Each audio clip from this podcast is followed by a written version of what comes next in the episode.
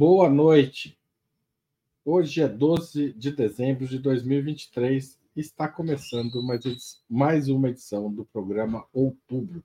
Eu sou Haroldo Serávulo Cereza e a gente vai falar sobre Israel, Palestina e a cobertura da mídia, também, entre outros assuntos. A escalada da guerra de Israel contra a Palestina, ocorrida depois dos ataques do Hamas a militares e civis israelenses em 7 de outubro, já completou dois meses. Embora o conflito tenha deixado de figurar nas principais manchetes do noticiário, seu grau de violência não se reduziu. Os ataques ao território de Gaza, tanto ao norte quanto ao sul, se intensificaram após o período de uma semana de pausa humanitária e os palestinos já contam quase 20 mil mortos. Israel registra-se, tem realizado ataques também fora da, casa de, da, da faixa de Gaza, na Cisjordânia, em áreas que não estão relacionadas à ação do Hamas e de seus aliados. Há uma normalização do conflito em curso. O novo normal é sumir com o tema da imprensa. O que as pessoas podem fazer para que a causa palestina não se apague? Para discutir essas e outras questões, Ópera Mundi recebe hoje Ana Prestes, cientista social, mestre e doutora em ciência política pela Universidade Federal de Minas Gerais e uma estudiosa do, da história do ingresso da mulher na política brasileira. Reginaldo Nasser, professor de Relações Internacionais da PUC São Paulo e do programa de pós-graduação Santiago Dantas, além de ser coordenador do grupo de estudos sobre conflitos internacionais, o GECI. E Rita Coitinho, socióloga e doutora em geografia, autora do livro Entre Duas Américas, Estados Unidos ou América Latina, uma especialista em assuntos da integração latino-americana. Muito obrigado a vocês três. Vamos à primeira pergunta, que é justamente sobre esse processo, é, como o, o, o conflito está sendo coberto pela imprensa. Há um processo de apagamento da questão palestina na grande imprensa brasileira. Nós voltamos à situação de normalização do conflito que existia antes do 7 de outubro? Se sim, a quem interessa esse processo e como evitá-lo? Ana Prestes, você começa. Boa noite. Boa noite, Haroldo, Rita, Reginaldo, professor Reginaldo. Que bom ter você aqui. Faz tempo que a gente não se encontra por aqui nas, nas lives, nesse mundo das nossas lives. Mas fui te acompanhando ao longo desses mais de dois meses agora, desde outubro, início de outubro já acompanhava antes, mas acompanhei com ainda mais interesse, porque sei que você domina bastante o tema. E eu e Rita estamos, estamos por aqui quase todas as semanas, né, Rita? Um, podendo partilhar as nossas opiniões aqui sobre esses temas tão complexos. Haroldo, a quem interessa é muito claro, interessa aos Estados Unidos, interessa a Israel, que haja um apagamento da, do que está acontecendo em Gaza, do que está acontecendo na Palestina como um todo, da imprensa. Eles atuam fortemente para esse, esse apagamento, porque é, isso vai arrefecendo também a reação popular, as mobilizações e a própria pressão uh, que, a, que acontece, a pressão interna, a pressão internacional, a pressão interna nos Estados Unidos, que se demonstrou minima, minimamente assim, importante, embora não tenha conseguido fazer parar essa máquina de guerra, mas ela é, é importante. Infelizmente, o Brasil, é, e isso eu tenho conversado com interlocutores, eh, gente do mundo inteiro. O Brasil teve uma das piores coberturas desse genocídio. Uma das a, a empresa, a nossa empresa, a empresa corporativa, né, brasileira, ela é, ela é detestável detestável a forma, não tem outra palavra, é abjeta a forma como ela vem é, retratando, vai reportando o que está acontecendo ali na Palestina. É, chega a ser criminosa essa cobertura.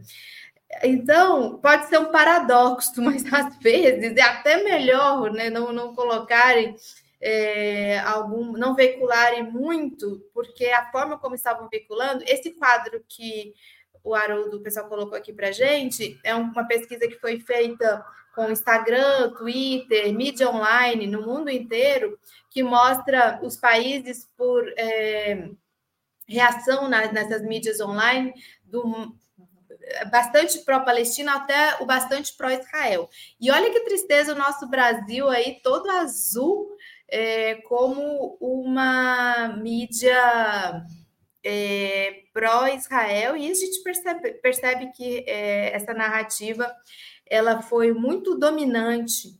É, então, o Brasil ele acabou caindo na, é, naquela apelação que foi feita e totalmente é, contrastante né, a forma como foram tratadas as famílias israelenses e a forma como são tratadas as famílias palestinas, alvo é, dessa, desse massacre que é, está acontecendo. Então, isso é uma coisa muito séria que a gente precisa conversar muito, a gente precisa batalhar muito aqui no Brasil pela, pelo resgate da verdade na comunicação, seja ela de qual for a forma, impressa, aqui na mídia online, televisiva, rádio, rádio sobre o que está acontecendo realmente na Palestina.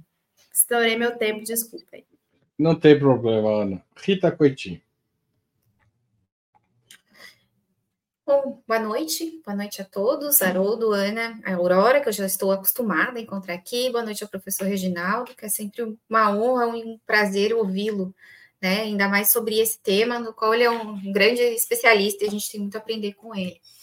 Bom, meu comentário vai muito no, na, no sentido do que a Ana disse, né, a, a nossa cobertura midiática é uma cobertura claramente pró-israelense, né, a gente não tem sequer nos principais canais brasileiros, né, que a população tem acesso, o direito ao contraditório. Eu acompanho bastante a FEPAL, né, na, nas redes sociais, a Federação Árabe Israelense, e é recomendo, né, que as pessoas acompanhem, porque renitentemente, sempre que há uma reportagem, um comentário pró-Israel é, nos grandes canais, eles fazem questão de se apresentar. Olha, nós estamos aqui para apresentar a posição é, do, da comunidade palestina, né, que vive no Brasil, nós temos algo a dizer e eles não são convidados, né? Eles não são convidados, a gente não tem é, o convite. O há, quando há, é aquela exceção para confirmar a regra. Lá de vez em quando aparece um pesquisador independente para dar uma opinião, mas normalmente em meio a comentaristas e jornalistas que têm já uma, uma opinião consolidada é, a respeito da razão, vamos dizer assim, de Israel é, nessa situação que nós estamos e que eu não, não gosto nem um pouco de chamar de conflito, né? Na verdade, é, nesse genocídio em curso é, contra o, o povo palestino. Então, a gente não tem abertura da grande mídia, e o que vem salvando, assim, vamos dizer, ou pelo menos é, tornando a situação um pouco mais disputada, são as mídias independentes. Né? As mídias independentes têm conseguido fazer de certa maneira, o contraponto, pelo menos em alguns setores da sociedade. Infelizmente, é, a, a, mídia alternativa, né, os canais alternativos não têm a penetração que esses grandes meios têm, mas tem conseguido fazer o contraponto. A gente tem conseguido ter atos públicos é, grandes, considerando a distância né, relativa desse, dessa, desse acontecimento para o povo brasileiro.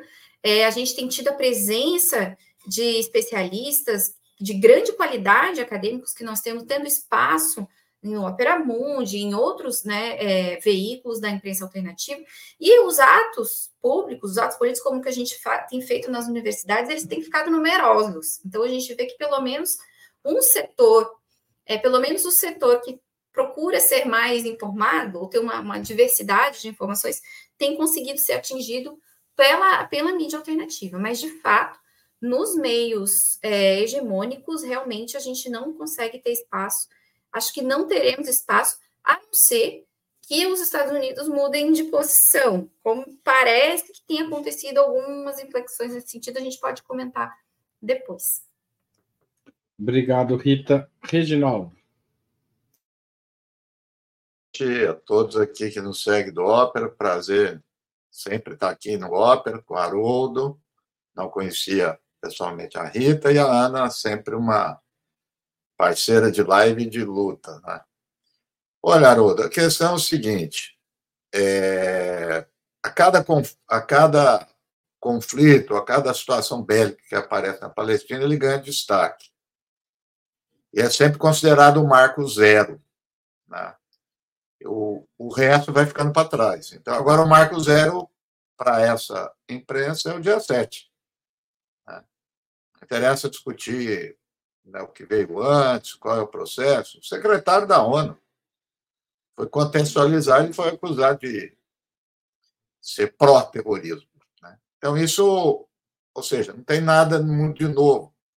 Se a gente for retroceder, quando aconteceu o bloqueio de Gaza, em 2007, se discutia 2007, discutia o restante. E é assim sucessivamente. Então, a ideia é que a história, enquanto processo, está abolida.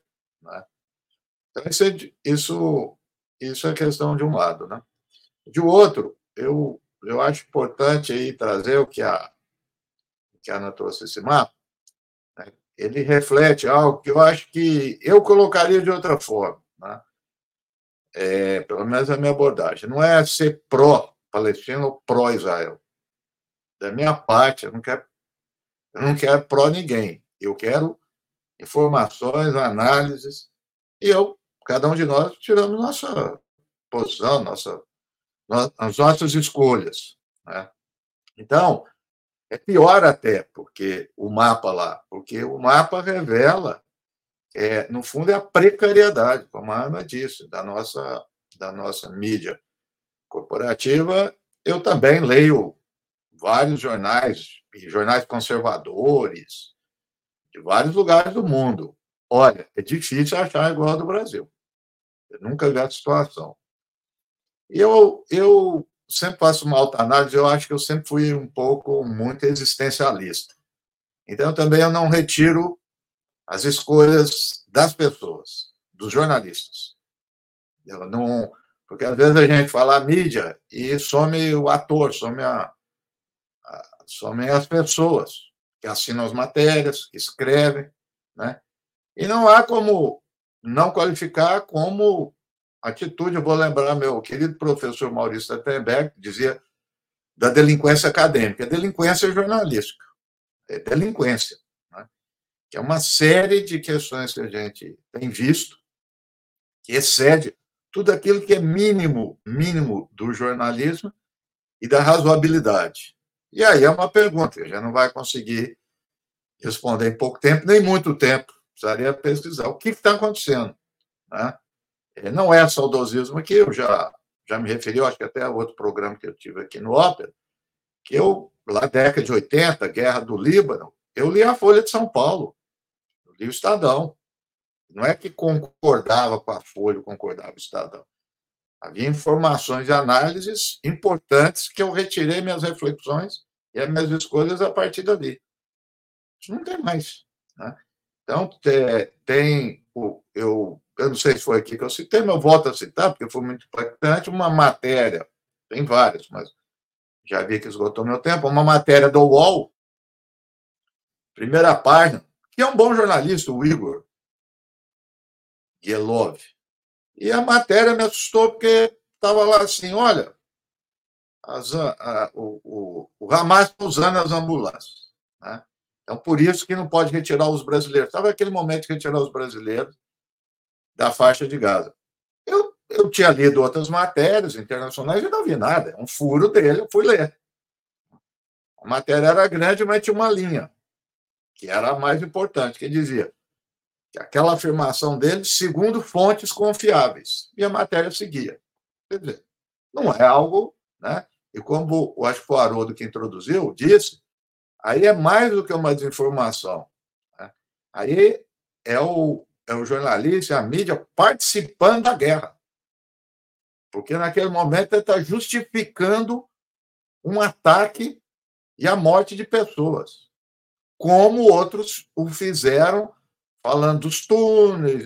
Então, o jornalista não está só desinformando, não é fake news, né? ele está induzindo ações e legitimando as ações de Israel. Como a, e como disse a Ana aqui, é, eu acrescentaria desumanizando os palestinos. Então, isso é muito claro. Né? De outro lado, não é muito surpreendente que isso já tem nome, que é racismo, que é colonialismo. Quer dizer, isso aflorou. Então, acho que se tem um lado bom, acho que é esse, que aflorou isso e trouxe tensão novamente para a política internacional.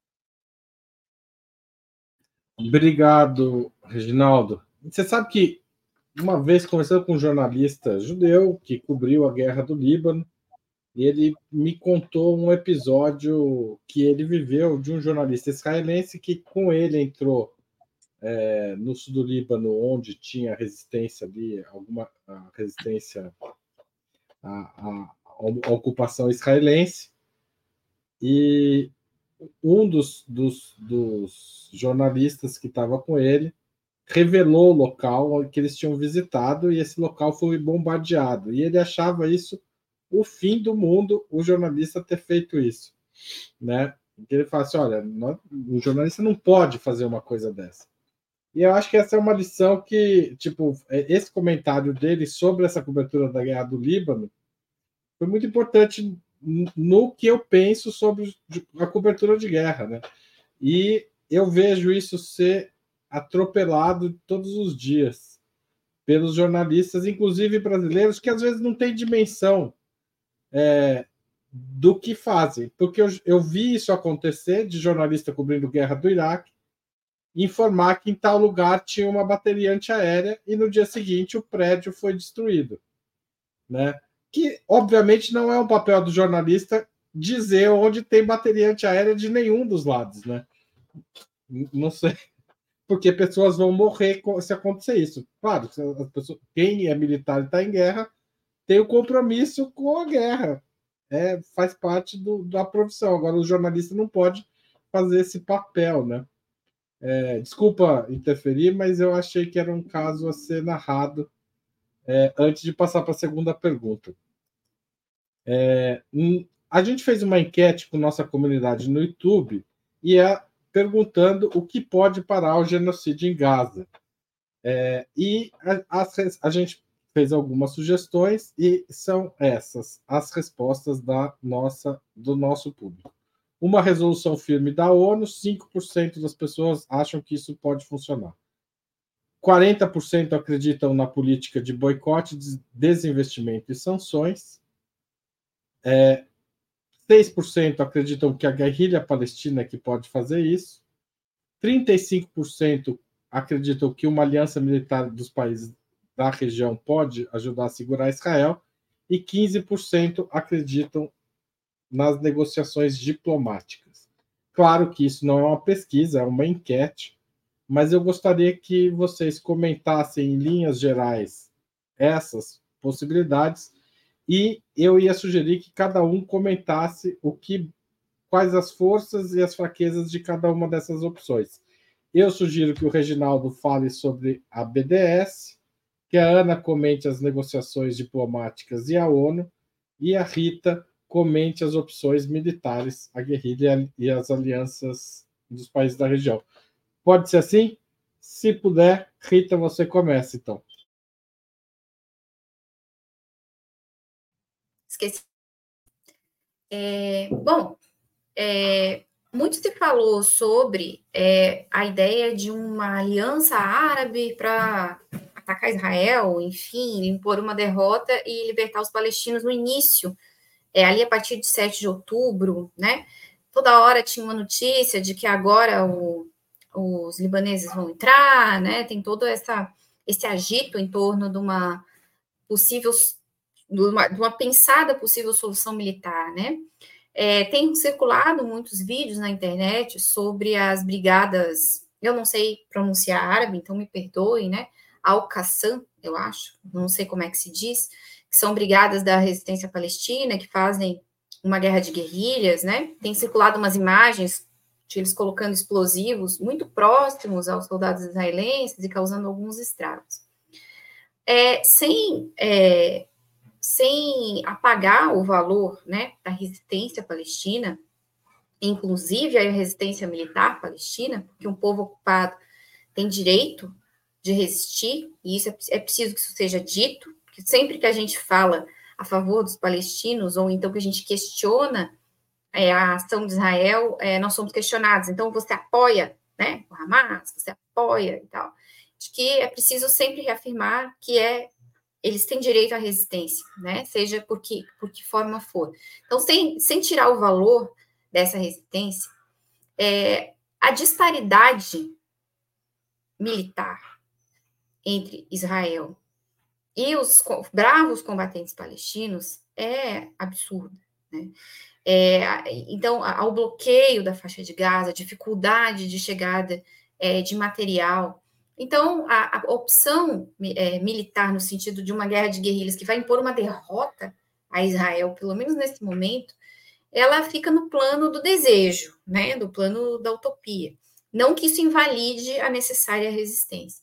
Da mesma forma, me parece que é, esperar uma ofensiva dos países árabes também não é uma opção realista. A gente já teve alguns conflitos é, chamado árabe-israelense, só relembrar rapidamente a nossa, o pessoal que nos acompanha, a gente tem 48, é a primeira guerra árabe-israelense, quando os árabes não reconhecem né, a divisão do território com a parte grande que ficou para Israel, que foi derrotada por Israel. A gente teve a Guerra dos Seis Dias em 1967, né, envolvendo ali Síria, Jordânia, Egito, né, é, contra Israel, é, onde Israel toma ali as colinas de Golã, toma Gaza, um pedaço de Jerusalém é, e a península do Sinai, a gente tem esse conflito, depois Israel né, vence esse conflito, e depois a gente tem a guerra do Yom Kippur, que é o Egito, né, é, agindo, acho que é, Egito, Egito e Síria, né, é, agindo para retomar os territórios perdidos, e a gente tem uma nova vitória de Israel,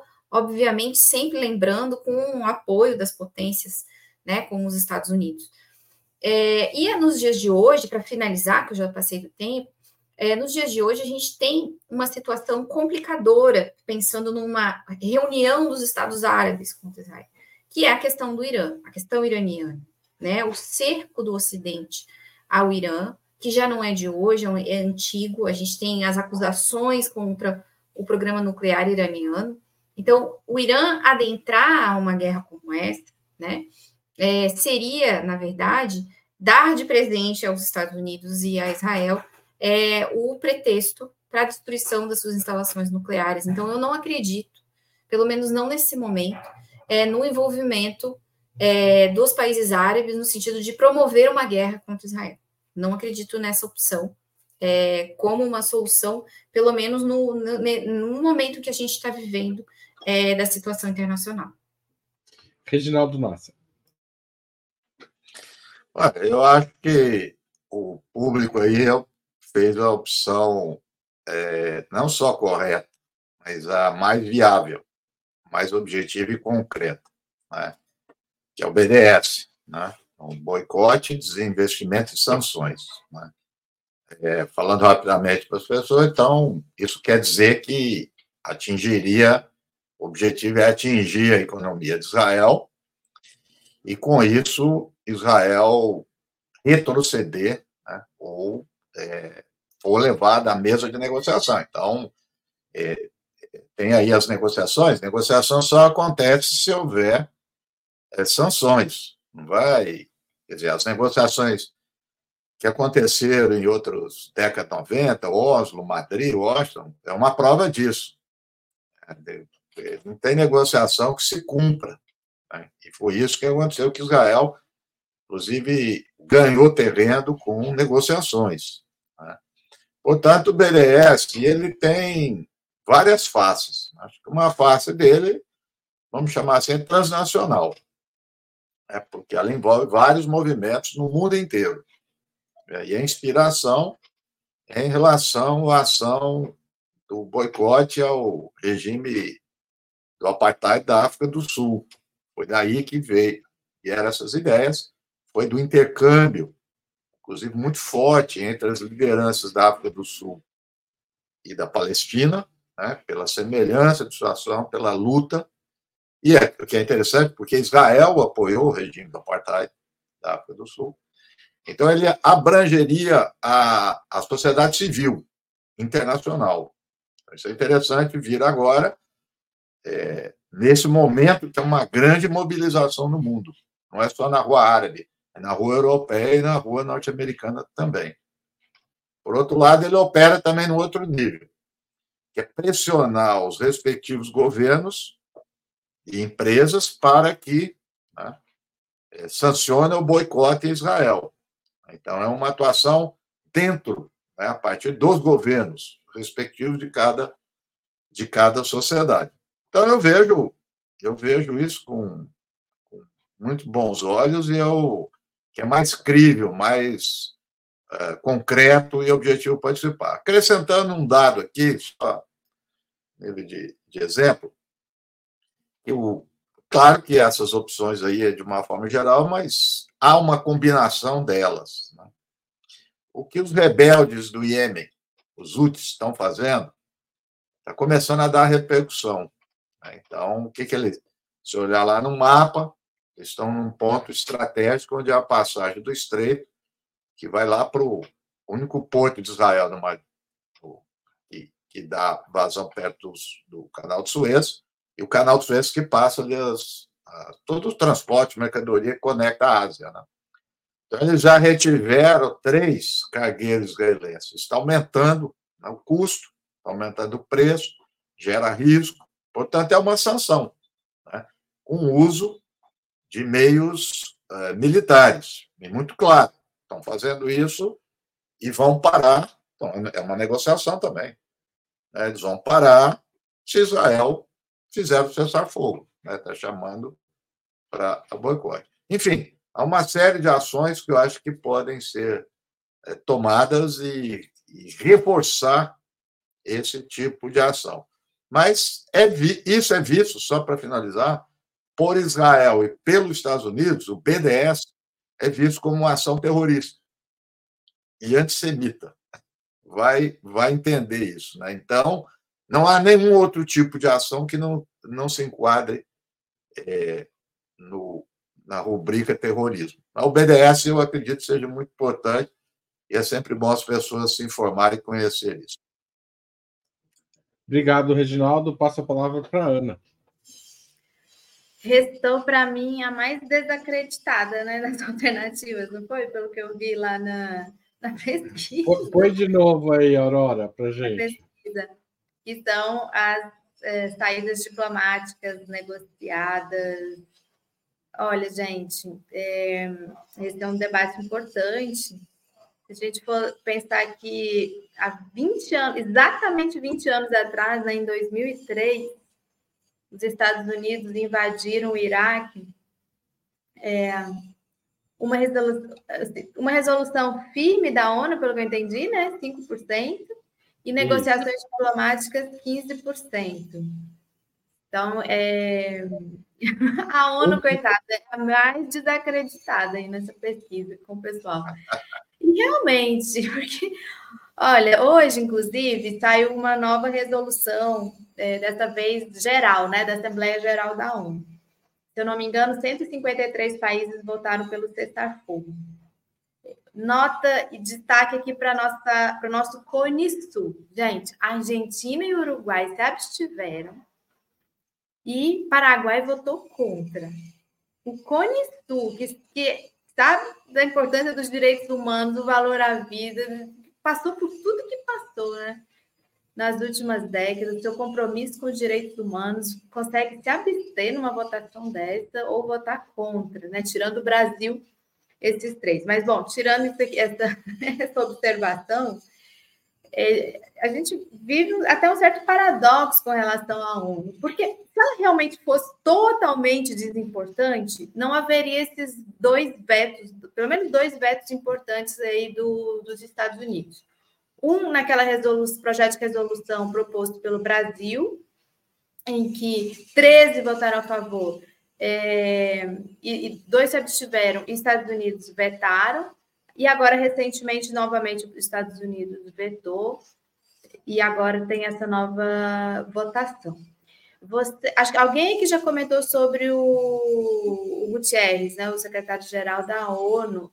É, eu, todo esse tempo que eu acompanho as relações internacionais e a, né, o panorama internacional, nunca vi você, um secretário-geral da ONU tão desesperado, a ponto de ir lá é, na fronteira, expôs pessoalmente, fisicamente, demonstrou, resgatou um artigo também né, da Carta da ONU, que, se não me engano, nunca foi é, acionado, ou poucas vezes, tentando, de toda forma, a todo momento a gente, a gente é, vê os pronunciamentos do pessoal da CNU, quantos, quantos funcionários da ONU já foram mortos, quanta, quanta infraestrutura da ONU entre escolas. Até ONGs que, em geral, se posicionam né, como Médicos Sem Fronteira e tal. Exatamente, né, que não costumam se posicionar. Ou seja, está estampado estampado para o mundo ver é, que a falência desse sistema. E é uma coisa que, eu, só para terminar, que eu vi que meu tempo acabou. É, o presidente Lula tem falado isso a to, todo o discurso internacional do presidente Lula, desde que ele ganhou a eleição, ele tem falado isso, dessa falência, da necessidade de mudar esse sistema de governança global, de se refundar a ONU, não está mais na conjuntura pós-45. Se a pandemia já tinha mostrado uma certa falência do multilateralismo, da própria OMS, tá, tá aí Trump e Bolsonaro para mostrar, né? Quantas pessoas morreram justamente porque não funcionou o sistema multilateral, né? Até abandonar a OMS, os Estados Unidos abandonaram. Agora, com a, a Ucrânia, a guerra na Ucrânia, né? Não é a guerra da Ucrânia, é a guerra na Ucrânia, e o genocídio da, do povo palestino pelo Estado de Israel mostra que tá, esse sistema precisa ser refundado, reorganizado, porque não funciona. Obrigado, Ana. Eu fui ligar o microfone e desliguei a câmera. É, vou, passando para a terceira pergunta, puxando já que você falou do Lula, o Brasil tentou se posicionar como mediador desse conflito inúmeras vezes, e isso foi rechaçado tanto por Israel quanto por Estados Unidos. Por que é tão importante para Israel e Estados Unidos evitar a entrada de novos negociadores neste processo? E por que o Brasil incomoda especificamente? Reginaldo, você começa essa. Data vênia, eu vou discordar. Acho que o Brasil não incomoda, não. Incomoda Israel, não. É... Aí é uma postura de Israel em relação a qualquer país. Os únicos que eles autorizam né, a entrar nisso são, são os Estados Unidos. Já em outras ocasiões, não aceitaram nem a presença de europeus. Então, isso é uma posição muito muito específica dos Estados Unidos. A Ana estava falando da ONU, né? não vou aqui me alongar, mas aproveitando isso, por exemplo, cessar-fogo foi aprovado por europeus. Então, os europeus apoiam Israel, não tem dúvida nenhuma, mas até um certo ponto, e em decorrência da pressão que existe nas suas sociedades. Né? Mas eu não acredito, e vou, explicar, vou entrar com a do Brasil, porque o Brasil acredito que teve um momento, não só o Brasil, como outros países, que tinham a defesa dos chamados dois estados, e daí que distância. Né? Ah, dois lados. Né? E isso era reiterado em função da Guerra dos Seis Dias. A Guerra dos Seis Dias provocou isso, que onde aparece, ganha força o chamado sionismo de esquerda, que não queria discutir a questão da expulsão dos palestinos em 48, a criação do Estado de Israel, mas que não concordavam com a ocupação de Gaza e da Cisjordânia. E aí, isso foi votado na ONU e, aprovado, que lá é um território, são os territórios ocupados é, de forma ilegítima, porque foi através da guerra. E o Brasil, como é uma posição genérica para tudo quanto é conflito, né, ele tem essa posição. Mas, ó, tá, o direito internacional os dois lados são a favor do diálogo, que fala isso para a Ucrânia, fala isso né, é para Gaza e tudo. Para a Ucrânia, eu acho que cola bem. E o Lula teve um destaque e o Brasil tem uma posição importante, teve muito destaque, né? É, que é condenar a invasão da Ucrânia, ao mesmo tempo é, não aceitar posicionamento da OTAN é, e dos Estados Unidos em particular, criticando como isso conduz e tudo. Só que aí é uma diferença dos dois, dos dois chamados conflitos. A Rita falou aqui que a coisa vê isso como conflito. Se é um conflito, é um conflito colonial. Gaza é colonialismo. Ucrânia e Rússia não é. Ucrânia e Rússia é um conflito clássico de dois estados, tem suas fronteiras, aí vamos discutir as fronteiras, tem suas forças armadas, tem sua representação diplomática. O Palestina não tem. Não tem fronteira, não tem representação diplomática, não tem forças armadas, e, e é uma ocupação. Então, acredito que o Brasil passou do ponto. Quer dizer, já é época, com que aconteceu mais de, né, mais de 30 anos em Oslo, tudo, e continua repetindo, porque também é confortável. Né? É, hoje ficou uma posição confortável para muitas pessoas. Ah, não, os dois lados e tal. E, e, eu acho que é isso, essa é a posição do Brasil. Mas não entendo que Israel não, não, é, não quer o Brasil, mas é, não quer nenhum outro. É, é essa que é a questão. Vamos aguardar aí a China. Né? É uma perspectiva que eu, que eu apostaria aí para trazer coisa nova no, em relação à questão palestina. Obrigado, Reginaldo. Ana Prestes. Eu quase entrei no meio da fala do professor Reginaldo para perguntar sobre o Catar. E depois, se ele tiver algum tempo para poder comentar com a gente sobre o papel do Catar, porque o Catar tem tido um papel diferenciado uh, nos, últimos, nos últimos tempos, e agora, inclusive, para aquela trégua, né, aquela pausa para troca de prisioneiros, foi importante essa mediação do Catar, e, bom, pelo menos para mim, não é muito claro exatamente como, como isso se construiu, né? Porque esse papel. É, sobre o Brasil, eu também é, vou discordar um pouco do professor Reginaldo na questão, vou pegar a primeira questão da Ucrânia. O papel do Brasil como, é, ou a tentativa do, do governo Lula de se colocar como possível mediador, construção foi rechaçado, foi de, de, de, de, muitas formas, mas principalmente pelos Estados Unidos.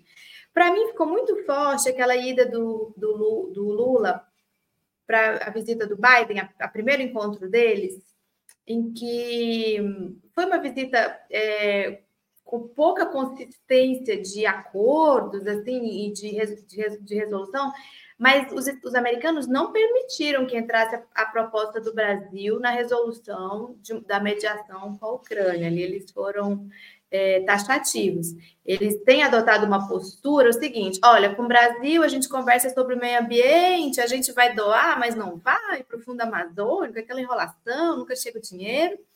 E na época do, da Assembleia Geral da ONU fizeram aquela toda aquela onda do trabalho decente, parceria pelos trabalhadores, ali muito Biden usando, inclusive, na minha opinião, a imagem do presidente Lula para uma questão interna ali dos Estados Unidos, é, de que ele é o presidente que está do lado dos trabalhadores, que foi lá nas greves das montadoras e tudo mais. Então, para ele foi importante aparecer do lado do Lula, esse representante do Sul Global, um trabalhador, chegou à presidência, etc.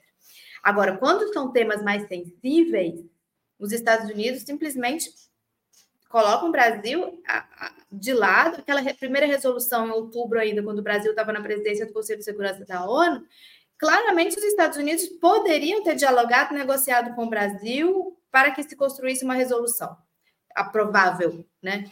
E não fizeram.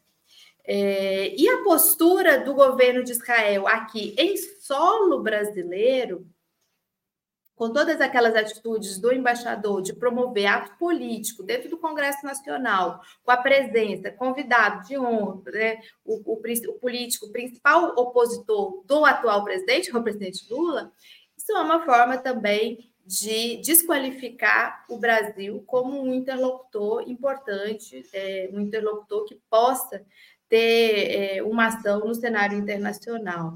Então, isso para mim significa é, um, talvez concordo com o Reginaldo que eles fazem isso com vários países, o privilégio é, de relação é com os Estados Unidos. Mas foi uma forma bastante clara de dizer para o Brasil: vocês estão fora aqui dessa, dessas possibilidades de diálogo. É, passo a palavra para Rita. O Reginaldo quer falar rapidinho sobre o Catar. Um minuto, vai, Reginaldo.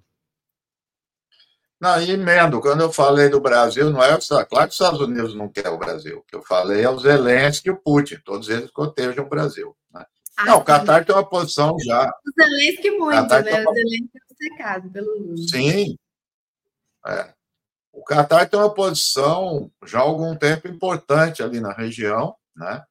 Ele é o país sempre mais próximo dos palestinos e é o que o grande volume de ajuda humanitária a Gaza é o Qatar. Né? E quando a gente fala esse ajuda humanitária, vai para o Qatar e quem administra é o Hamas.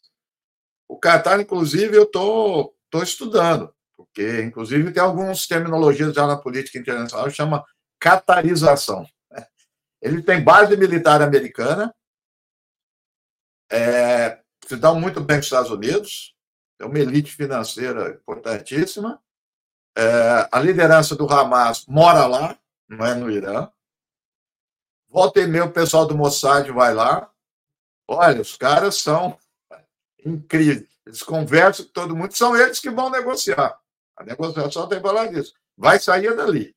Então não foi só a pausa humanitária. Eu acho que a negociação que virá vem dali também. Tem poder financeiro, tem poder de recurso de petróleo, e, e é muito respeitado pelos Estados Unidos, pela Rússia, pela China, por Israel. Então, e, e pelo Hamas. Então é interessante isso. Obrigado, Reginaldo. Rita Coitinho. É, eu acho que eu nem vou, dessa vez não vou nem usar meus três minutos, porque eu estou de acordo é, com, com, mais ou menos o que me antecedeu. Eu acredito que é, é preciso a gente separar a, a, postura de Israel em relação à maioria dos países e em relação aos Estados Unidos, que eu acho que a relação central de Israel é com os Estados Unidos da América. É, eles têm uma, uma, uma relações carnales, né, como dizia o ministro da Argentina em relação aos Estados Unidos, é, a ponto do Biden... Presidente da... É, ah, não, isso, era o cavalo, era o cavalo. Isso, foi o cavalo, não foi o meme. Foi o cavalo, foi o cavalo. É. Tem razão. Minha memória me traiu aqui, desculpa. É, eu fiquei meio insegura ali, mas é, foi o cavalo que falou isso. É, a ponto do Biden opinar se tem que mudar a posição de Israel, se não tem que mudar a posição de Israel. Hoje tem uma notícia no Valor Econômico dizendo que o Biden teria dito que Israel precisa mudar sua abordagem para parar de perder tanto apoio internacional, né? Então a coisa vai a esse ponto. O restante do mundo, é, acho que aí a gente pode dividir entre os inimigos centrais de Israel, que é Irã, né, especialmente, né, mas também as tensões que tem ali é, na com os outros países de maioria árabe, embora possa ter em alguns momentos relações melhores, piores, né? E o resto, a América Latina especificamente, os países africanos, Israel nos trata com a bota, né? Eles têm interesses comerciais específicos, têm acordos é, de venda de armamento, de venda de equipamento de inteligência, que os nossos países, infelizmente, desindustrializados, não produzem, né? Então acabam sendo clientes é, de um Estado bandoleiro como Israel para poder comprar esse tipo de equipamento, embora pudesse agora começar a direcionar essas compras para outros lados, né? Mais ao Oriente, talvez. É, mas Israel trata o Brasil é como trata um país subalterno. Então, o embaixador se comportar como ele se comportou no Brasil é, um, é, um, é uma demonstração da maneira como Israel é, encara os demais países é, do mundo. Né? Então, eles têm um comportamento agressivo, um, um comportamento muitas vezes debochado, um, um, um, comportamento intrusivo na política interna dos países, buscam sempre manter influência decisiva nos grandes meios de comunicação, isso é por meio de dinheiro, não é por outra razão, né? É o dinheiro que compra é, esse apoio incondicional de muitos canais. É, e me parece assim que quando o, o Brasil aparece ali como uma tentativa de mediação, ele vai sofrer a represária que outro país sofreria, Israel. Eles não admitem mediação, eles não admitem, não admitem, não admitem mediação sequer da ONU em relação é, ao que acontece é, na Palestina.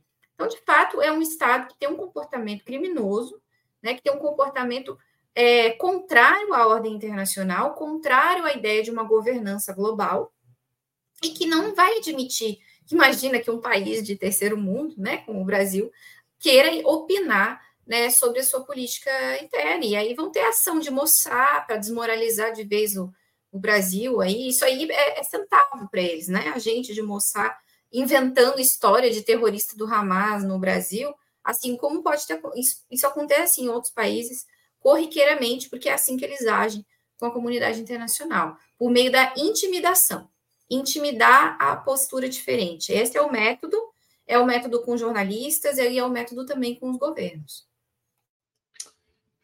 Obrigado, Rita. É, a gente assim encerra a terceira pergunta e eu queria aproveitar esse pequeno intervalo para pedir a contribuição de vocês para a Ópera Mundi. É, quem fizer uma assinatura anual de Ópera Mundi durante o mês de novembro vai ganhar o livro do Breno Contra o Sionismo autografado. A promoção vai até o dia 22 de dezembro, mas precisa fazer a assinatura anual em www.operamundi.com.br barra apoio IFEM anual. Tá certo? Se você preferir, você pode fazer assinatura normal, assinatura solidária em operamundi.com.br barra apoio. E nessa assinatura, quem já é assinante, quem vir a ser, ganha 50% de desconto na compra do livro no site da editora. Tá certo? É, além dessas duas formas, você pode se tornar membro pagante, mandar um super chat como o Roberval mandou duas vezes. Obrigado, Roberval. Na verdade, mandou três vezes é, fez algumas críticas aqui, é, é, falando as nossas, que a gente não discutiu basicamente a questão dos uh, líderes pentecostais com Israel. A gente já discutiu em outros programas, hoje a gente está com outro, outro rumo, mas muito obrigado por sua sugestão. E queria agradecer também ao Alfonso Rocha, que é novo membro pagante. Além disso, tem o Pix apoia.operamundi.com.br. Todas essas formas fortalecem o nosso jornalismo e são a, essas são as principais formas de financiamento do nosso jornalismo. Então, se você gosta do que se assiste quer ver mais, apoie a gente por algum desses caminhos, tá certo? Muito obrigado. Vamos à quarta questão.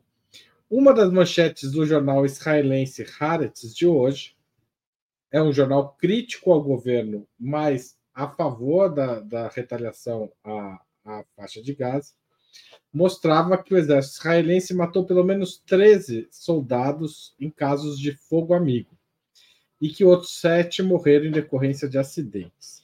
Esse tipo de baixa pode ajudar a mudar a opinião pública israelense sobre a guerra? Essa é uma questão é, que a gente acompanha, porque há uma forte unanimidade a favor das ações violentas contra Gaza. Mas eu queria saber se vocês acham que alguma coisa pode mudar essa situação. Ana Prestes, você começa. É, eu acho, Haroldo, que não há uma unanimidade que essa palavra talvez forte. É, não sei se é uma unanimidade, tem muita tensão ali dentro. Não, mas mais de 90% do, apoia, do, apoia a, o objetivo de eliminar o Hamas, o que na prática é apoiar o objetivo ações, de eliminar o Hamas. Entendi. A, a, apoiar ações de, neste momento apoiar ações de guerra. Uhum. Sim. Agora, eu, eu, ao mesmo tempo, eu fico, a gente fica tentando é, é, entender o que está acontecendo ali dentro, né? É difícil porque, pelo que sai na imprensa, né, tem que ter é, bons interlocutores, boas informações internas que nem sempre se tem, né? Ao mesmo tempo, há uma tensão grande ali com relação ao governo do Netanyahu. E aos ao, ao, que os israelenses consideram como os grandes, grandes erros do Netanyahu E o 7 de outubro, é, muitos atribuem a, a esses erros, né? Que se tantas pessoas morreram de forma inédita é, nessas últimas décadas, foi por falhas, foram, foi por falhas dele. E ele também já estava recebendo é, inúmeros, inúmeros protestos por outras questões, né? questões de corrupção e as mudanças no sistema judiciário é, completo que ele de janeiro desse ano a julho todas as semanas teve protesto inclusive com é, boicote das próprias forças de defesa de Israel ao governo né é, saída de, de oficiais é, e tudo mais esse tipo de baixas, né, que o, que, que, e, o, e esse jornal, o Harris, ele tem falado muito disso e tem falado também do 7 de outubro, de todas as contradições que existem sobre o 7 de outubro, sobre o que realmente aconteceu no 7 de outubro, pela, pela, pela arma de quem muitas daquelas pessoas morreram, das próprias, da, muitas por, pela própria força e a defesa de, é, de Israel. Então, não sei se a pergunta é se isso pode mudar, não sei realmente é, se isso pode mudar, mas pode aumentar a tensão interna. Por tudo que a gente tem acompanhado, há uma tensão forte com relação ao governo de Netanyahu, tanto pela a extrema uh, direita, como pelos familiares daqueles que ainda estão lá é, com, em poder é, do Hamas, como, como outras forças progressistas também que existem né, dentro de Israel. Obrigado, Ana. Rita.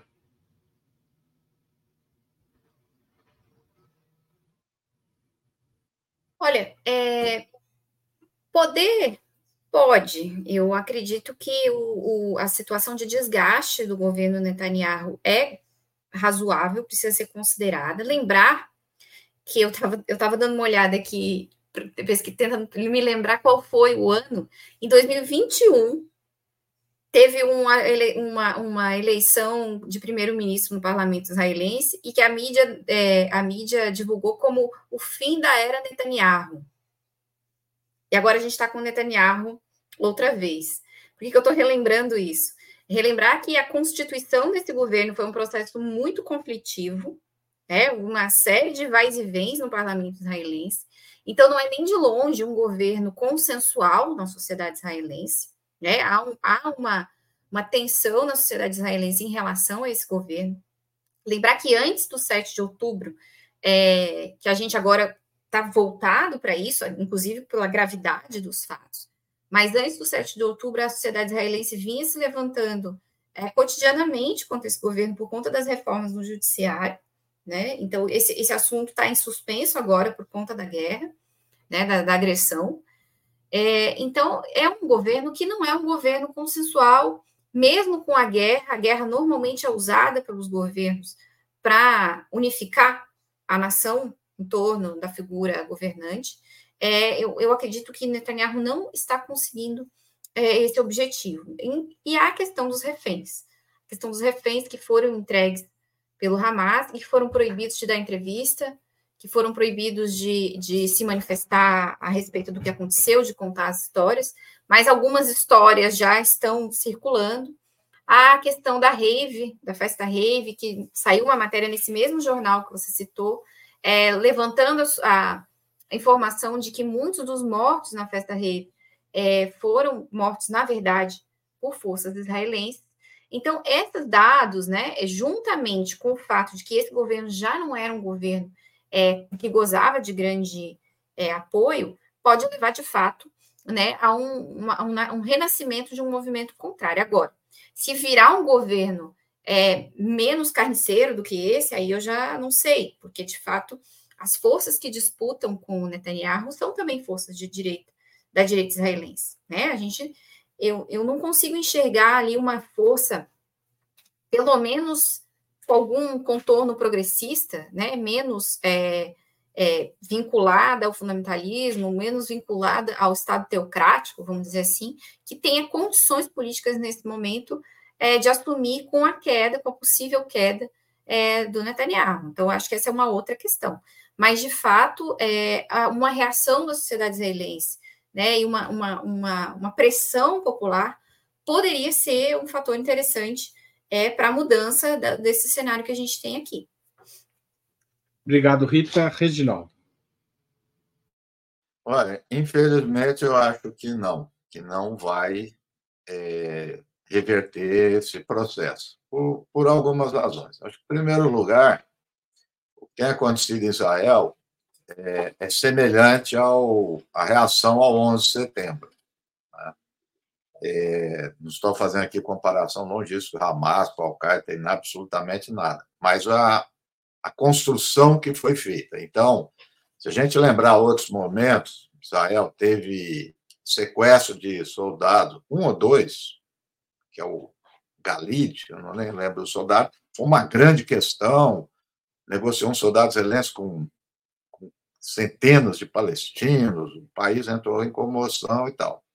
Aqui com os reféns está tendo impacto, mas não na dimensão que acredito que o Hamas é, esperava desses centenas. Está tendo, mas não no que esperava. É, as mortes também não, em função de uma questão prévia o ataque do Hamas. Quer dizer, é, o que aconteceu na Guerra Civil do Líbano?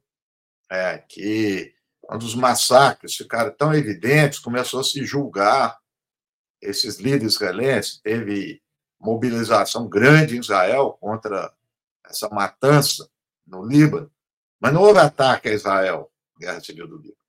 Então, dia 7 aconteceu. Né? E exploram isso ao máximo. E como você está dizendo, acompanha o Haaretz faz tempo, ele deu uma boa. Eu não ia falar endireitada, não, não é endireitada porque a esquerda lá também. Leia um livro aí do Breno, mas a esquerda lá apoia isso também, os chamados progressistas. Mas, enfim, o Haaretz entrou na pauta. É isso que vocês estão dizendo. O dia 7 todo dia está lá e vem remoendo a história. Se o Haaretz está nisso, imagina outros jornais é, em Israel. Né? Mas, de toda forma, eu acho que não é parada de opinião pública, o que tem acontecido é muito interessante, porque próprio Israel né, está redefinindo a todo momento as suas, a sua a sua propaganda. Até alguém aí no, tá, fez um comentário interessante, eu acabei lendo aqui, sobre isso Israel, que é muito interessante. Eles estão péssimos nisso, eles eram muito bons. Né? Então, veio a, história, veio a questão que, né, daqueles homens nus que foram levados, pegou muito mal e ensaiaram uma outra que ficou péssima também. O cara nu com, carregando uma arma. Né? Tivemos a questão do hospital também, né? tudo montado. E, e o cara começava dizendo assim: é, isso não isso não está editado. 30 minutos depois tiveram que tirar. É uma, tá uma tragédia. Israel está uma tragédia. Está uma tragédia. Olha só, isso é interessante. Na Rasbara, que é a, guerra de propaganda, está uma tragédia é, no serviço de inteligência, bizarro as coisas do serviço de inteligência, do Mossad e tudo mais, e na ação militar. A ação militar, eles, eles estão jogando bombas que não se usava desde a Segunda Guerra Mundial em termos de tonelagem. Ultrapassou tudo. Ultrapassou em quantidade. É uma, é uma região esquadrinhada, cercada completamente, e eles não derrotam o Hamas. É, essa é a questão. Eles não estão derrotando Hamas. A estimativa oficial de Israel é que mataram 5 mil membros do Hamas estimativa de Israel é que tem 40 mil. São dois meses de guerra, 20 mil mortos, e eles mataram 10% da força do Hamas. Está confessando, não estou entrando nem na questão humanitária, aqui tô... eficiência.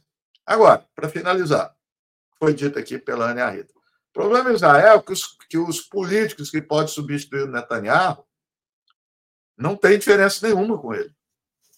O Lapide. Ah? É, o Lapide As declarações do Lapid diz que todo mundo que está em Gaza é cúmplice do dia 7. O outro que está cotado é o, da, é o ministro da Defesa, o que anunciou o, o, bloqueio total e dizendo que lá não são humanos que habitam lá. Então, esquece isso aí. E essas discussões, eu não caio nisso, antes do dia 7, de Suprema Corte, você briga entre branco, que era a expressão que se usava aqui. Entre eles lá, tem nada a ver com Palestina, acabou, não tem. Tem dois estados, tem mais nada, não tem nenhuma força. O cara do Partido Comunista lá foi preso. Estão prendendo. É pequeno Partido Comunista, representação. Estão sendo presos. Né? É, os intelectuais, os árabes israelenses, os palestinos israelenses estão sendo presos, que escrevem qualquer coisinha lá. Então, por ali, acho que não vai sair nada, não. Mas, Haroldo, só para finalizar, acho que legal pegar esse negócio da mídia lá, mas que revela isso também, né? É, e a própria apuração do que o Haaretz, foi um outro jornal, não foi o Haaretz, viu? O Haaretz tem reproduzido, do número de mortos, já contrariando o número de mortos de Israel, que eles estavam a, já corrigiram, porque um jornal lá começou a apurar número de mortos e feridos, que também estão escondendo da população. Mas eu acredito que não, isso aí, a matança vai continuar. Tá certo. Eu vou, para encerrar, voltar à questão da cobertura midiática. É, a mídia brasileira, nesses últimos dois, anos, dois meses, ela foi mais islamofóbica ou mais antissemita? No sentido de ser contra Dá para falar em antissemitismo na imprensa brasileira, como a gente ouve muitas vezes? Aliás, a gente aqui em Ópera Mundi ouve demais, inclusive. É... Rita Coitinho, você começa. É até engraçado essa pergunta, né? Porque a, a, o antissemitismo agora virou é, acusação fácil, né? Você, se você disser, enfim, que o meu vizinho é judeu, eu já posso ser chamada de antissemita, porque eu usei a palavra judeu e, enfim, andei, andei falando mal de Israel ontem, né? É, então, de fato, a ideia, a Conib parece que tem um, um, um, grupo destinado a acompanhar postagens no Twitter, né, no Facebook, no Instagram, enfim, para processar as pessoas e pedir que sejam retiradas e ganham na justiça, né? Ganham as, as, as cautelares, pelo menos. Então, essa questão do antissemitismo, ela virou é, arroz de festa, né? É usado o tempo todo para calar opositor. É um pouco aquilo que a gente já estava conversando na outra pergunta. Na verdade, a linguagem é a linguagem da intimidação, né? Eu, eu, eu não posso eu não posso impedir que as pessoas pensem criticamente, mas eu posso impedir que elas falem, né? E que elas convençam os outros. Então, a mídia alternativa, os acadêmicos, as pessoas que de alguma maneira fazem alguma crítica ao Estado de Israel são imediatamente taxadas de antissemitas e aos árabes, né, pode-se dizer tudo, né? Há comentários que, que desumanizam o povo árabe frequentemente na televisão brasileira, nos jornais, né, na, na, no, nos espaços da mídia hegemônica, é, o, os árabes são tratados como um povo à parte, né, como um povo ou como um subpovo. As pessoas acham bonito, inclusive, é, as proibições francesas em relação à vestimenta é, tradicional dos árabes nas suas escolas, né? É, como se isso não fosse racismo, né? Isso é tratado de uma maneira, ai, nossa, como os, como os franceses são laicos, né? E, e ao permitir, ao, ao impedir as pessoas, então essa questão é uma questão que está naturalizada é, na, nossa, na nossa mídia, no nosso pensamento, vamos dizer assim, hegemônico, e lamentavelmente também na academia. Lamentavelmente também na academia, as vozes é, que fazem a crítica devida às ações do Estado de Israel vêm sendo caladas também é, no ambiente universitário. Só para é, dizer que também a gente não está sozinho, né? Acho que não é só a mídia brasileira, é, embora, como a Ana mostrou no mapa, aqui é coisa mais séria, a gente vê o contraditório né, até na mídia estadunidense. Mas aquela jornalista britânica que ganhou o Pulitzer em. Acho que foi esse ano ou no ano passado, a Mona Chalabi, eu acompanho ela nas redes. Ela, lá em 19 de outubro, pouco logo depois do, do início é, da agressão israelense, ela fez uma, uma continha. Ela pegou o New York Times, pegou só um jornal.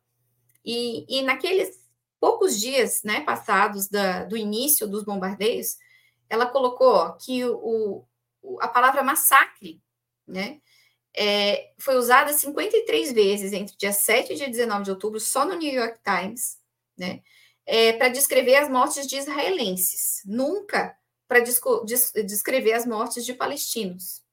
Quando fala, fala no New York Times, só naquele período de tempo, sobre mortes de palestinos, não aparece o nome da pessoa. É sempre o agressor, o militante, o terrorista, ou, no máximo, o residente da faixa de Gaza. Né?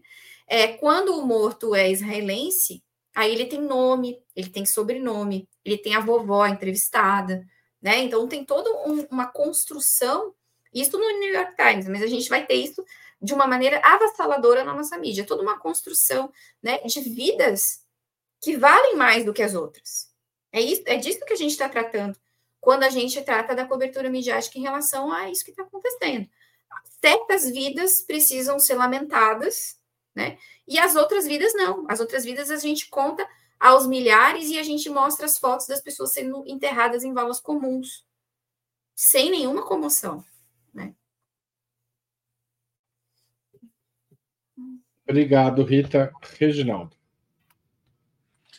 Não, Haroldo, sabe que essa questão ela envolve uma série de outras que eu tenho já um tempo pensado e, e continuo insatisfeito com o que eu leio. A gente precisa é, investigar um pouco mais. Mas fazendo aqui algumas, fazendo aqui alguns insights, né? Eu acho que dessa, inclusive dessa vez, não tem muita coisa islâmica não aparece muito, não tem aparecido a vinculação, diminuiu muito, inesperadamente. Então, eu acho que é, por aí até aparece, claro, mas não, não, não caracterizaria. A questão do semitismo, antissemitismo, eu acho que também, claro que ela é falada e tudo, mas ela não, ela encobre como a questão do islâmica e anti e islamofobia mais do que revela. Veja só, vamos começar aqui pelo Brasil. O Brasil tem a estimativa é o quê? 170 mil judeus. Né? É, ou seja, estou falando isso pelo número, não tem muita significado e importância para estar tá influenciando, se for pelo número, a política do país, como tem influência nos meios. Não, não, não iria por aí. Outro dia eu estava olhando aí, a balança comercial do Brasil com Israel não representa nem 1% da balança comercial do Brasil. E essa questão, por vezes, acontece em outros lugares, menos nos Estados Unidos. É claro que é tem 7 milhões de judeus. Então, eu acho que tem, tem algo que eu acho que converge uma série de coisas. É, é, o que, que representa Israel? Acho que essa que é a questão né? Ele tem uma representação. Né? É, já vi intelectuais, inclusive, para defender, não é nem para atacar. Israel diz: ó, Israel é a Europa no Oriente Médio. É isso mesmo. Acho que foi até o Pondé que falou, reproduziu os conservadores. E eu concordo. E é, então, essa ideia de que é, a, é o posto avançado da civilização. Né? Eu diria que é o posto avançado do imperialismo. Para eles é da civilização. Mas com ela, ela traduz isso. Há uma identificação de quem que é Israel. Né? O, o, o Estado, as pessoas, né? a forma como organiza a sociedade, tudo e o que é o palestino, que representa também. Outro dia, um, um articulista indiano, ele, ele lembrou algo está óbvio. O G7 está com Israel e o G77 com os palestinos. É isso. O mundo, voltar à questão, voltou a uma divisão retomou, voltou não, de colonizadores e colonizados. É essa que é, essa que é a divisão. Né? Não é islamofóbica. É, essas questões elas aparecem, mas ela não traduz isso daí. Né?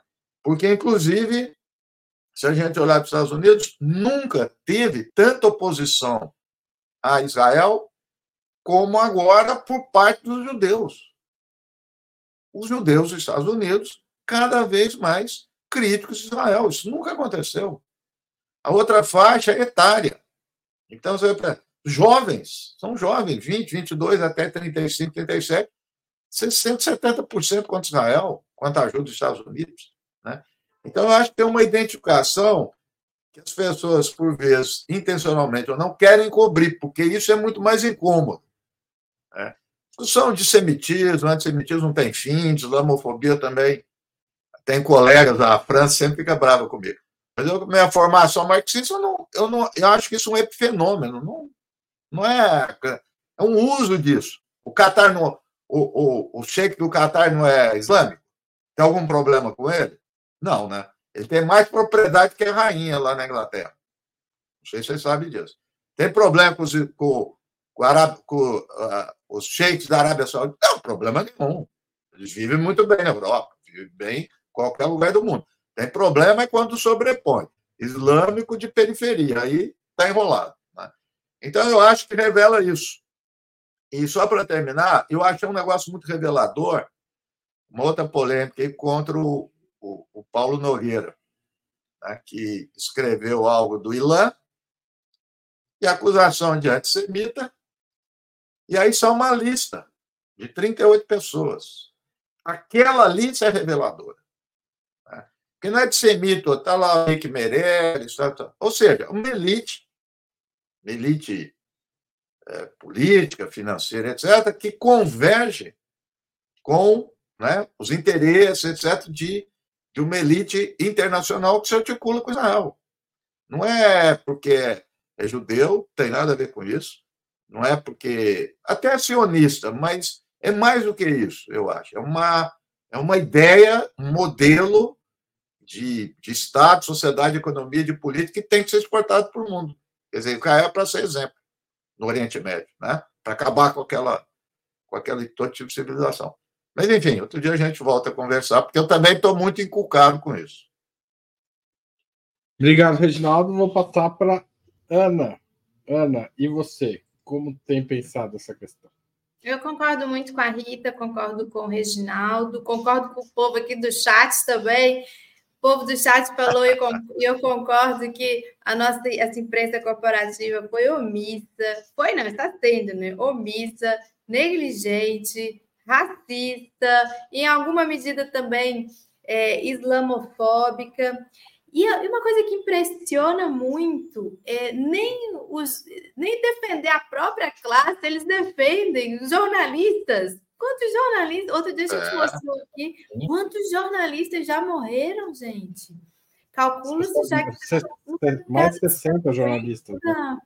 Estava né? vendo também que, se não me engano, há uns dois, três anos atrás, vocês lembram quando foi implodido lá na faixa de Gaza o edifício onde estava a Al Jazeera e outras, é, Associated Press, outras, outros veículos da imprensa? Antes de existir, sequer se imaginar um 7 de outubro. Então, eles não conseguem ser solidários nem com, com os colegas, digamos assim, com quem está fazendo a, a, o trabalho que eles fazem.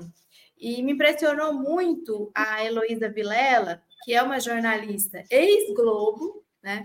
E que a, cobertura que a Heloísa fez ali na Cisjordânia, ela foi a Ramala, foi a Jordânia, mostra como poderia ter, como poderia ser diferente, né? Essa cobertura. É Ela mostrou com pouquíssimos recursos, porque apesar do ICL estar tá grande, tudo, não tem recursos, recursos dessas mega corporações da comunicação. E ali se mostrou como poderia ser feito de forma diferente a cobertura da imprensa. E aí eu quero terminar com isso, não vou usar meu tempo todo, e concordo muito com Rita, Concordo com Reginaldo. É, obrigada, Haroldo, pela mediação. Foi ótimo estar aqui essa noite com vocês.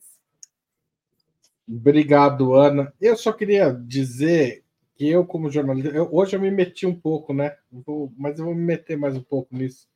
Porque no primeiro dia, no dia 7 de outubro, eu estava assistindo a Globo News e o Reginaldo tava, entrou no ar e eu acho que é uma das cenas mais reveladoras dessa guerra. O Reginaldo deve ter.